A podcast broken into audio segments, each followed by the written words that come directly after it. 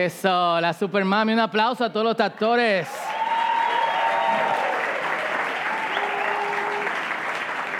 Que tenemos aquí en el, eh, en el círculo. Y bueno, nosotros siempre queremos hacer un servicio breve en este Día de las Madres, principalmente porque entendemos y queremos ser sensibles al hecho de que muchos de ustedes salen de aquí y van a comer con familia, eh, algunos tienen que trasladarse eh, lejos, otros salen a comprar comida, otros salen inmediatamente a un restaurante porque no quieren que se llene.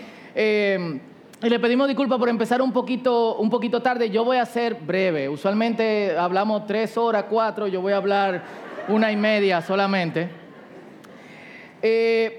y yo quiero hablar no solamente a las madres, sino que quiero hablar a todos. Eh, y es mi oración que lo que nosotros vamos a estar compartiendo en esta mañana, lo que voy a estar compartiendo con, con todo lo que estamos eh, aquí, surge efecto no solamente en quienes son madres y sienten esta responsabilidad, o padres, y también sienten esta responsabilidad, sino también en todos nosotros. Porque de alguna otra forma debemos de sentir esta responsabilidad. Y yo quiero hablar sobre legado. Es decir, lo que dejamos detrás de nosotros, lo que queda cuando ya nosotros no eh, estamos, lo que queremos dejar a la próxima generación, lo que queremos dejar a nuestros hijos, lo que queremos dejar en nuestro lugar de trabajo, lo que queremos dejar alrededor de nosotros. Y para dejar un legado yo no debo morir. Algunos ya están pensando, wow, Fausto me está matando. Eh, puede ser lo que queda cuando yo salga de una empresa donde trabajo cuando me mude de cierta ciudad o me mude de, del país o cuando salga de la casa de mis padres para casarme, ¿qué estoy dejando en ese lugar? Con eso quiero dejar dicho, como he mencionado desde el principio, que todos debemos dejar algo, esa delegación. Y sumamente importante en la época en que nosotros vivimos, porque donde quiera que nosotros nos movemos, el mundo está en conmoción, ¿sí o no? Eh, el otro día alguien mencionaba en el círculo que, que las noticias parecen estar en competencia por cuál es la peor. Eh, y hay incluso una página que se llama 10 por 10, donde ellos ponen 100, las 100 noticias más mencionadas cada hora. Y el 98% de estas 100 noticias, es decir, 98 de 100, son noticias negativas. Y eso obviamente capta nuestra atención de alguna u otra, de alguna u otra manera. Y algunos de nosotros queremos cambiar el mundo ya. Y no es que creo que sea imposible, pero yo entiendo que es un trabajo de, relevo. Hace algunos años un grupo de amigos de la Red del Camino, que una red de iglesia de la que nosotros formamos parte en el círculo, estaban reunidos en Brasil y uno de ellos estaba quillado, como decimos en buen dominicano, porque sentía, y el papel de la Red del Camino es poder influenciar las iglesias para influenciar sus comunidades. Y no es un secreto que muchas iglesias están en comunidades y no hacen ningún efecto. ¿Sí o no? Muchas iglesias no dejan un legado. Y eso es preocupante. Que solamente se nos distinga porque hacemos bulla en la esquina o porque nos robamos los parqueos de todo el mundo y no porque estamos transformando una comunidad. Y este tipo, y algunos lo conocen, Robert Guerrero estaba quillado Claudio, que era el anfitrión en, Brasil, era una, eh, un paisaje muy bonito, eh, había una terraza con un ventanal súper super amplio y Claudio agarra a Robert, lo lleva a la ventana y, y le dice, mira hacia allá. Y le dice, tú eres Moisés. Imagínate que tú eres Moisés. El cambio que tú quieres ver es probable que tú no lo veas. Pero ahora Moisés, Robert, mira hacia allá pensando en tus hijos, en la gente de tu congregación, en tu comunidad, en la iglesia donde tú eres pastor, en los jóvenes a quienes tú pastoreas. Piensa mejor en qué tú vas a dejar a ellos para que ellos transformen el mundo. Fue como, wow, y eso me dejó pensando que no es solamente lo que yo deba de pensar ahora en el sentido de urgencia, sino también cómo estoy dentro de mis pensamientos, incluyendo la prioridad de dejar un rastro. ¿Y qué dice la Biblia de eso? Según la Biblia, y es lo que yo quiero compartir con todos nosotros hoy, tenemos que dejar un rastro y ese rastro sería perísimo si viniera del rastro de otros. Y, yo quiero que leamos eh, en nuestras pantallas en segunda de Timoteo, capítulo 1, versículos 5 al 7. Dice así, me acuerdo de tu fe sincera. En el idioma original dice, me acuerdo que tu fe es sin hipocresía. Yo sé que la fe que tú tienes es auténtica pues tú tienes la misma fe de la que primero estuvieron llenas tu abuela Loida y tu madre Eunice. Y sé que esa fe sigue firme en ti. Madres, padres. Y Pablo no tiene, Pablo es simplemente un mentor de, de, de Timoteo. Y antes de mencionar la fe que yo te he proyectado, él dice, yo vi en ti la fe que proyectó Loida, tu madre, tu abuela y Eunice. Dos generaciones transmitiendo la palabra y yo lo estoy todavía viendo en ti. Madre, padre, si alguien le escribiera a nuestros hijos ahora, o 10 años a partir de ahora, o 15 años a partir de ahora, le dijese, yo veo en ti, Benjamín, la misma fe que vi en tu padre Fausto, en tu abuelo Fausto, en tu madre Noelia y en tu abuela Ada.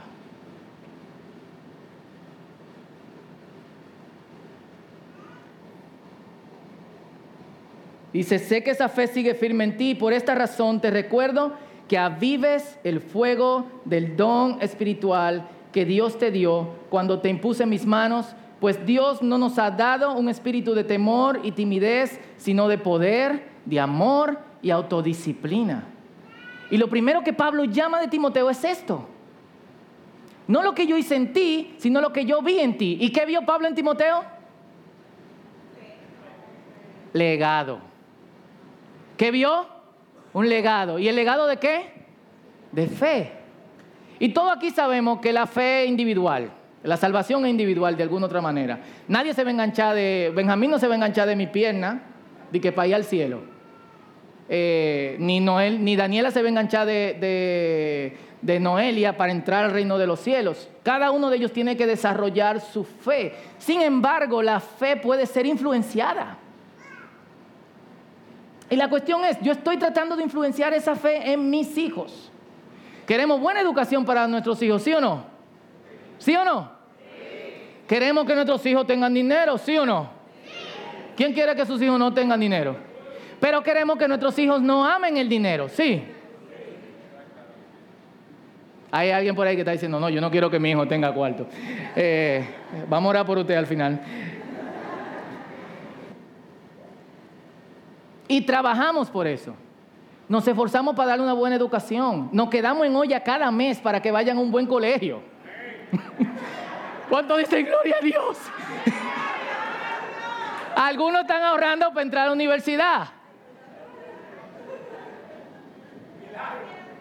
Pero en muchas ocasiones no pensamos en esto que podemos transmitir, que es la fe. Y Timoteo es uno de los discípulos más cercanos de Pablo, con quien Pablo tenía esta relación padre e hijo. Y es, esta es una de las últimas cartas de Pablo. Pablo no solamente está diciéndole a Timoteo, yo vi en ti un, un legado, y cuando impuse las manos en ti, yo sé que el Espíritu de Dios te dio poder, dominio propio, amor, nada de temor. Por tanto, aviva ese fuego, porque hay algo que Pablo sabía. Y él le dice dentro de la misma carta, se acerca el tiempo de mi muerte. He peleado la buena batalla, he terminado la carrera y he permanecido fiel. Ahora me espera el premio, la corona de justicia que el Señor me va a entregar. Pablo está diciendo, yo terminé, yo quiero que tú sigas lo que yo empecé. Y, y esto es lo que él está haciendo. Pablo, tú eres, Timoteo, tú eres hijo de un legado y el legado que te dejaron es fruto de un legado yo quiero que tú continúes también mi, legado. Y hoy precisamente que hablamos de, de las madres, o celebramos juntos con nuestras madres, la Biblia habla de madres que dejaron el legado, habla de, de, un Jacobo, hijo de María, que no era María la misma madre de Jesús. Y de hecho está Jacobo y Judas, que son hijos también de María, la madre de, de, Jesús. Habla de Salomé y de sus hijos que servían al Señor. Y habla de otras mujeres eh, con una referencia desde sus hijos. Y la pregunta es, otra vez, ¿estás dejando un legado de fe en otros si tienes fe? Esa pasión porque el mundo se ha transformado, porque el país sea diferente. Saquémosla del contexto de, la fe y de la conexión con Dios. Esa pasión porque ya no haya más corrupción. Esa pasión porque la gente maneje mejor en la calle. La estás transmitiendo a tus hijos. Le estás transmitiendo a otros.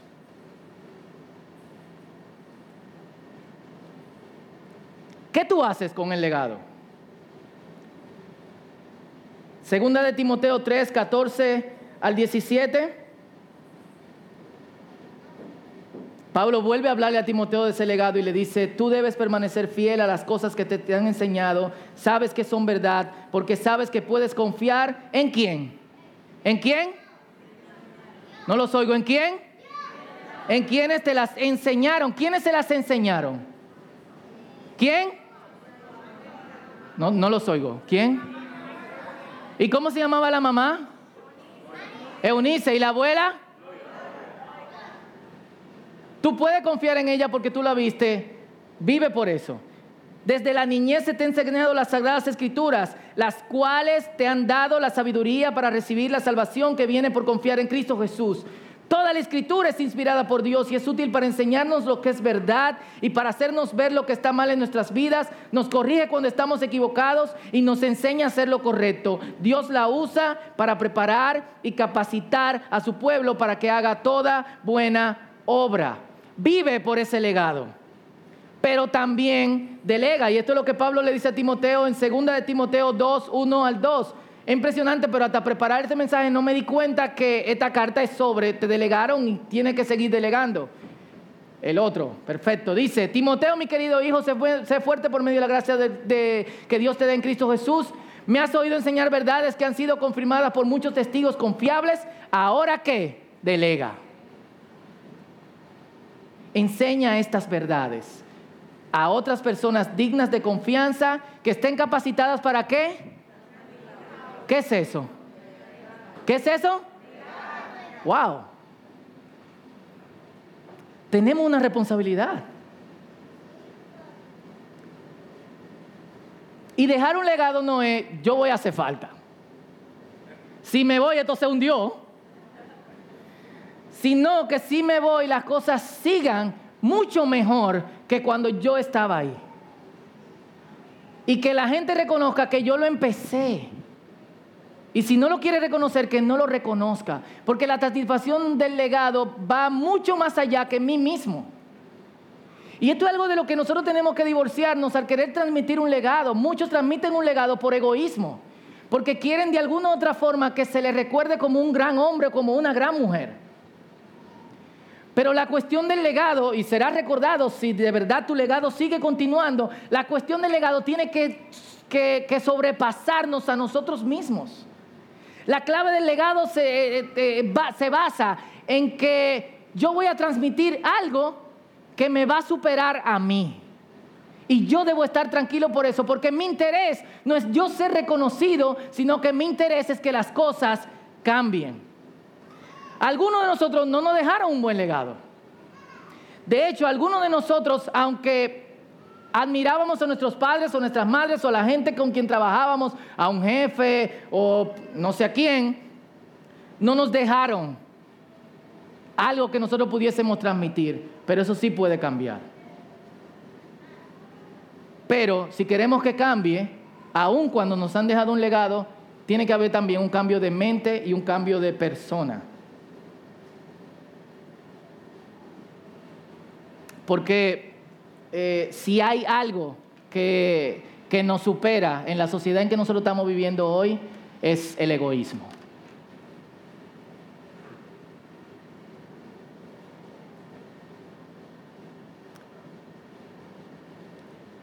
y no hay una excusa para dejar un legado. Hace, hace unos años, una señora de una iglesia de Washington era alguien en sus 35, 36 años, perdió la visión por su diabetes,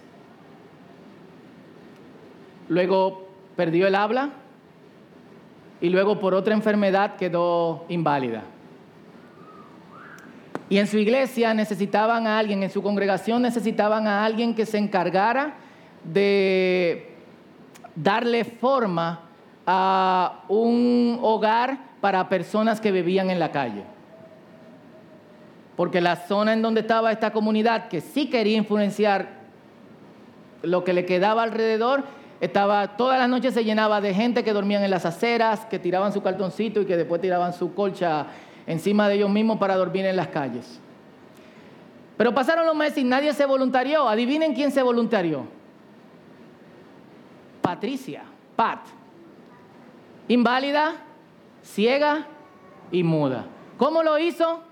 No tengo la menor idea. Pero cuando ella murió, solo un año después, cuando ella murió solo un año después, el refugio tenía más de 125 personas. Y a su funeral asistió el senador del Estado y el vicepresidente de los Estados Unidos. ¿Cuánto tiempo tenía ella para dejar un legado? Un año. ¿Cuáles, ¿Cuáles excusas tenía ella para no delegar? Todas. Sin embargo, ¿qué dijo? Si yo, si nadie lo hace, yo lo quiero hacer. Podemos morir en cualquier momento. Podemos salir de aquí en cualquier momento. Podemos mudarnos en cualquier momento. Podemos tomar la decisión de irnos de este país, de la empresa donde trabajamos, de la organización que, que dirigimos. Pero, ¿qué queda después de ahí? ¿Qué queda después de ahí? Y, yo no solamente quiero apelar a tu familia, a la fe, a tu negocio, sino a este país. El otro día nosotros estábamos hablando un grupo de personas y decían, wow, ¿cuándo, qué, ¿cuál será el momento en que algo va a pasar en este país? Y le decíamos, bueno, yo creo que probablemente la única cosa que haga que este país cambie es que nosotros toquemos fondo. Y eso sería muy feo. No hay marcha verde que haya funcionado. Ninguno dentro político tiene una propuesta de, de, política clara, una propuesta de gobierno que sea sostenible, por lo menos que nosotros lo conozcamos. Yo voy a acabar con la corrupción, no una, no una propuesta de gobierno. Hay muchas cosas que no funcionan en este país. Pero ¿cuántos dominicanos vemos aquí? Este salón toma unas 215, 220 personas. ¿Qué pasaría? Yo siempre digo esto, si 200 y pico de personas se disponen a dejar un legado de fe y un legado de integridad, de patriotismo, de nacionalidad, de amor, de amistad, de unidad. ¿Qué pasaría? ¿Qué pasaría?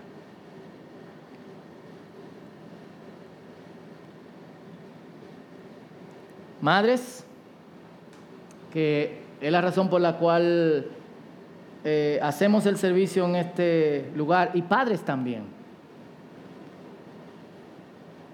No cojo cotorra, di que el culto de nosotros dentro de dos meses, así que tranquilo, Fauto.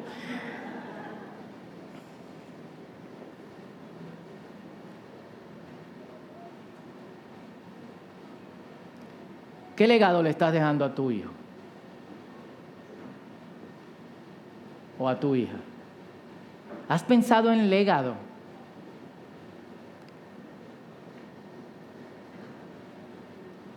¿Ese legado contiene fe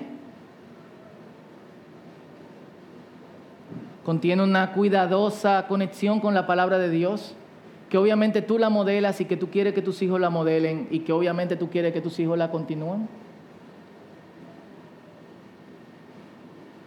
O simplemente te está preocupando por su futuro.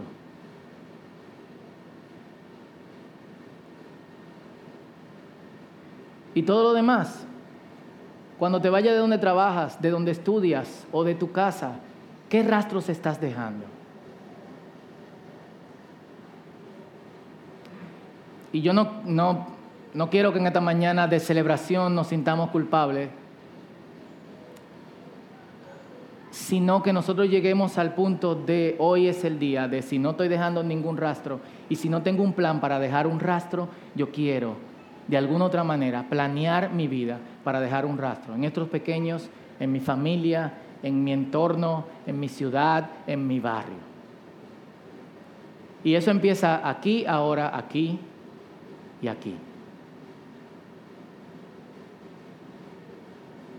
Así que me gustaría que donde estemos,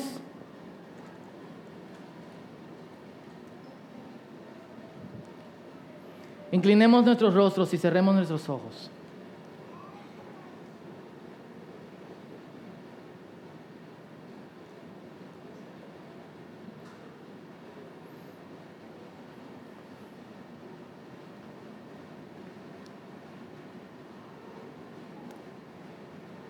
Y nos presentemos delante de Dios. Y la primera cosa es, antes de presentarnos delante de Dios con esto, es pensar, ¿qué, yo, qué rastro yo estoy dejando? ¿Qué queda cuando yo me voy? Si yo desaparezco hoy,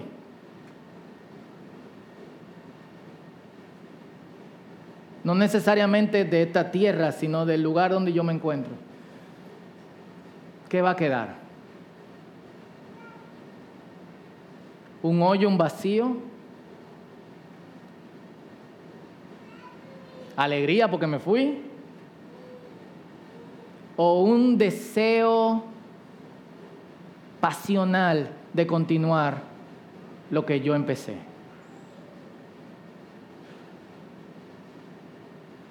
Y lo que yo quiero empezar, el legado que yo quiero dejar. ¿Por qué lo quiero dejar?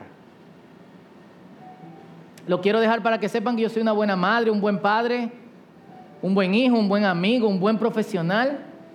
O porque yo quiero que esta ciudad, este país cambie. Que el entorno que me rodea sea diferente. Y yo entiendo que eso, escapa de mí. Es una, es una carrera de relevo.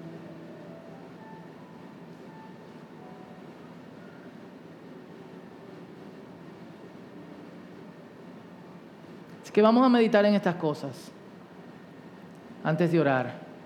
Este es tu tiempo con Dios.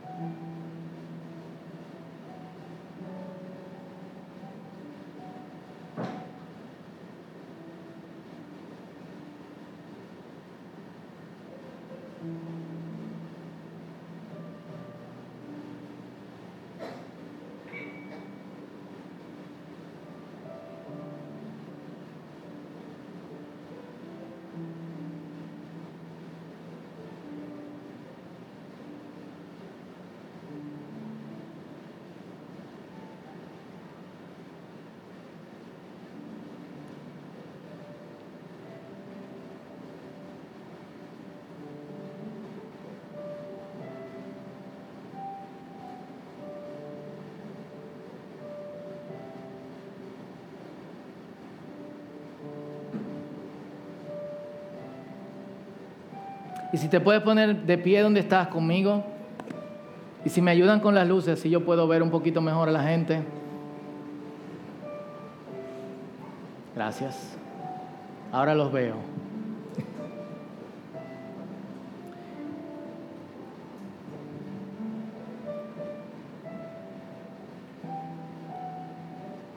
Mientras seguimos meditando, el legado va a requerir insistencia.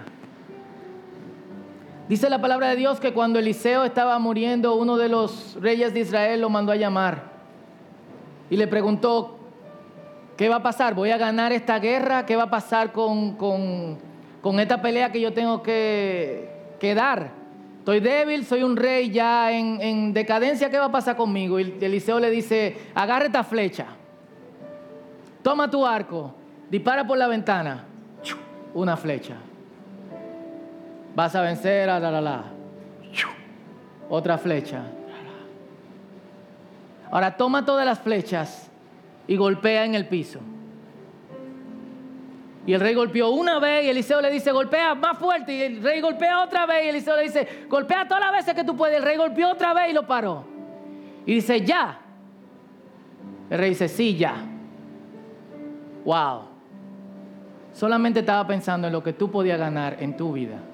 Si lo hubieses dado al suelo dos veces más, hubiese acabado con la amenaza, no solamente en tu vida, sino en la generación que te sigue y en la generación que le sigue a la que te sigue. Es imperante que nosotros pensemos más allá. Y es imperante que nosotros insistamos con eso. Y para esto tenemos la ayuda del Señor. Yo creo que hay esperanza. Y yo creo que es la razón por la cual gente como nosotros se está reuniendo en este momento en diferentes partes del país y en diferentes partes del mundo a lo largo de este día. Y es porque hay esperanza. Y esa esperanza inicia con el fuego de Dios en cada uno de nosotros. Y por eso te voy a pedir que me acompañes en oración y digas, Señor, en el nombre de Jesús, yo te pido personalmente que tú avives tu fuego en el corazón de todos los que estamos aquí.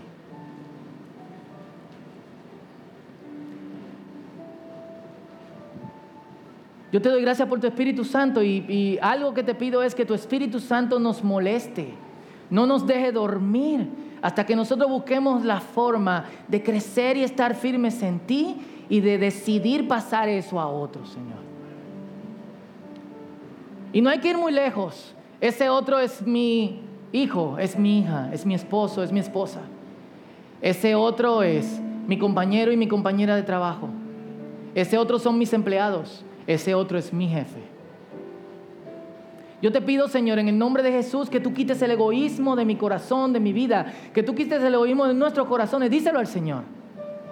Y quizá es muy fuerte porque no nos sentimos egoístas, pero díselo, si hay, si tú no te sientes egoísta, dile, si hay egoísmo en mí, en lo que quiero hacer y en lo que estoy haciendo, sácalo de mi corazón.